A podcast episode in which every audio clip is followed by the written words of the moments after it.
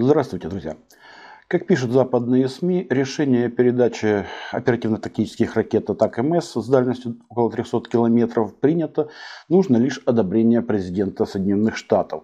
И оно будет, как будет поставлены боеприпасы, кассетные боеприпасы киевскому режиму, поставку которых осудила даже некогда Великая Британия, что звучит достаточно смешно после решения премьера Сунака о поставке снарядов с объединенным ураном киевскому режиму. Ну а пока Запад поставляет киевскому режиму все более тяжелые боеприпасы, киевский режим справляется своими силами. Как вы видите, здесь самоделка из шести автоматов Калашникова, которыми пытаются сбивать геранки. При этом вполне безуспешно. И на заднем плане виден пулемет Дегтярева образца 1927 года. Продолжаются и проблемы с набором пушечного мяса. Люди категорически не желают умирать за киевский режим.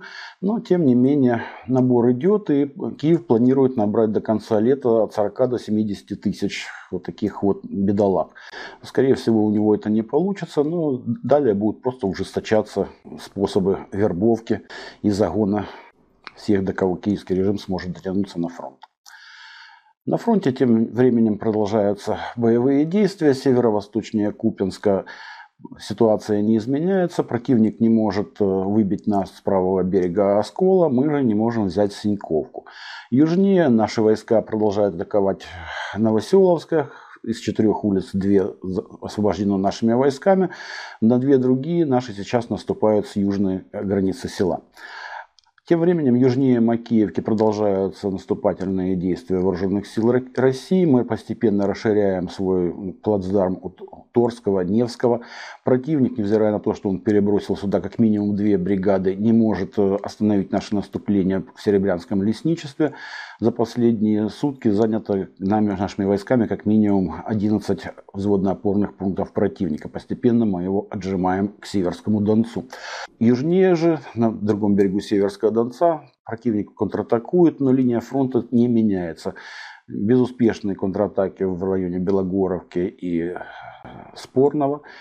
К югу от Северска противник продолжает атаки в районе Раздоловки, пока безуспешные. Еще южнее, в районе Артемовского, противник э, к северу от города приостановил наступательные действия, но это связано исключительно с большими потерями. После переформирования они снова продолжат наступление. Сил у него здесь, в Константинке и Часовом Яру накоплено достаточно много. Продолжаются к югу от города постоянные попытки отбить у нас высоты вокруг Клещеевки, пока они безуспешные. В Маринке и Авдеевке линия фронта не меняется. На Временевском выставке противник атакует в районе Балки Грушовой и к востоку от Левадного. Южнее Орехова продолжаются попытки наступления на Работино. А вот в районе Пятихаток противник тоже выводит свои войска, но это тоже попытка всего лишь переформирования, после чего попытки наступления продолжатся. Как продолжаются и попытки высадки диверсионно-разведывательных групп по Днепру, наиболее успешная продолжается мясорубка под Антоновским мостом. Наша авиация и артиллерия регулярно уничтожает, перебрасывая ночами подкрепления. Но стратегия здесь уже понятна. Стратегия – это пушечное мясо, которым заваливают наши войска. Бронетехнику противник бережет. И плюс продолжает наносить всем, чем может, удары вглубь нашей территории. Как видно на карте, были попытки ударов и по Крымскому мосту, и по Симфостополю, Симферополю, по Крыму в целом, и по нефтепроводу «Дружба». Все атаки безуспешные, техника сбивается, там и самодельные БПЛА применяются, и переделанные, запускаемые по баллистической траектории ракеты С-200, и западные Storm Shadow.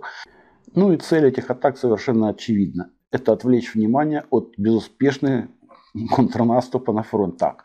Видимо, в связи с этим замминистра обороны хунты Ганна Маляр подтвердила, что теракт на Крымском мосту 8 октября прошлого года был совершен киевским режимом. В чем еще признается киевский режим спустя какое-то время, мы узнаем и, скорее всего, на трибунале, который неизбежно состоится. На этом все. Всего вам доброго. До свидания.